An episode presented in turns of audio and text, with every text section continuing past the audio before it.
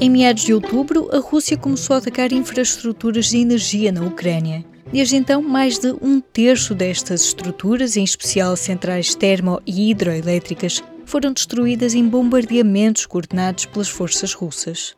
Em vários pontos da Ucrânia, os cortes de energia tornaram-se frequentes. Com o inverno a bater à porta, o panorama é particularmente cruel.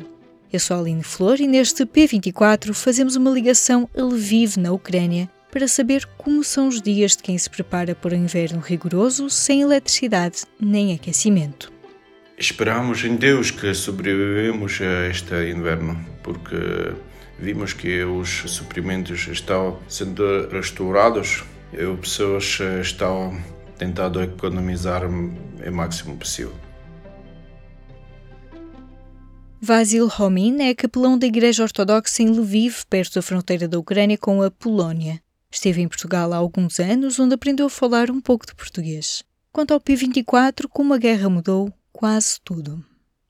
A guerra mudou nossa vida, especialmente uma última semana, porque a brutalidade da invasão russa é caracterizada pela brutalidade da violência.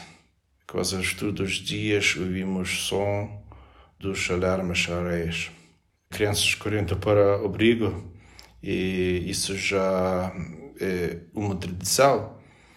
E na última semana, não apenas nas linhas das batalhas, mas é é a Ucrânia. Não há luz devido à destruição da infraestrutura da energia em toda a Ucrânia. E quando chega este tempo frio, eh, nos preocupamos não poder viver uma vida normal. Como estão a preparar-se para a chegada do inverno? Esperamos em Deus que sobrevivemos a este inverno, porque vimos que os uh, suprimentos estão sendo restaurados e as pessoas estão tentando economizar o máximo possível.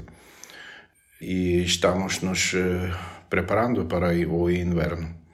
Estamos todos procurando aquecedores, alternativas para a bancos de energia, geradores, baterias, eh, outras coisas, porque a Rússia ataques em todo dia a Ucrânia.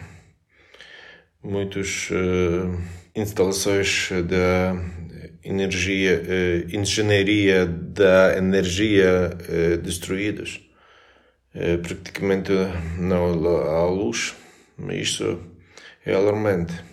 E vimos que eh, os russos estão destruindo tudo para que todos os eh, povos ucranianos sofram. E é extremamente cruel, desumano. Mesmo com o país fragilizado por estes ataques, o capelão acredita que o povo ucraniano não vai desistir de lutar. A Rússia está simplesmente zombando da Ucrânia na limar de inverno. Mas vamos sobreviver, é isso também. Nosso povo sabe como sobreviver. Então vamos defender até o fim. Esta guerra é cruel das autoridades russas. É fascismo. Chamamos isso é uma nova definição da racismo. Racismo, assim o define Vasil Romin. Chegamos a contacto com o capelão através da comunidade ortodoxa de Aveiro. Na semana em que entramos em contacto, a resposta até demorou alguns dias, porque tinha acabado de chegar a Lviv um caminhão vindo de Portugal. Neste momento, toda a ajuda é bem-vinda. Desde o início da guerra fora, enviados muitos uh, cargas humanitárias, jipes, ambulâncias. Nos últimos dias chegou um caminhão de produtos roupa para crianças e adultos uh, militares, muita roupa, muitas comidas. Isto é coisas uh, quentinhas, roupas, remédios, ajudam muito a Ucrânia. Sem isso será muito difícil para nós, até impossível vencer a maldade do agressor Rússia. Tenta ajuda, isso nos anima e tenho certeza de que estamos no caminho certo, como os mundos, eh, porque estamos na posição de paz justa. Não atacamos ninguém. Não precisamos dos eh, territórios de outros estados. Defendemos uh, os nossos estudos que ajudem a impedir o mal e a guerra das uh, autoridades fascistas russas. Pode encontrar mais notícias sobre a guerra na Ucrânia em público.pt, onde continuamos a acompanhar a situação diariamente.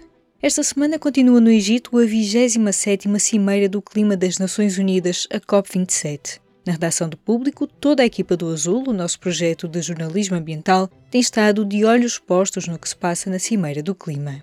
Esta quinta-feira completam-se também 10 meses desde o lançamento da linha para denúncias de abusos sexuais na Igreja Católica. A Comissão Independente, criada a pedido da Conferência Episcopal Portuguesa, já validou 424 depoimentos. O trabalho da Comissão deverá terminar no final deste ano, como previsto inicialmente. O relatório final vai ser apresentado a 31 de janeiro de 2023. Este foi mais um P24. Siga-nos nas aplicações para podcast para ouvir os episódios logo pela manhã. Eu sou Aline Flor, desejo-lhe um bom dia. O público fica no ouvido.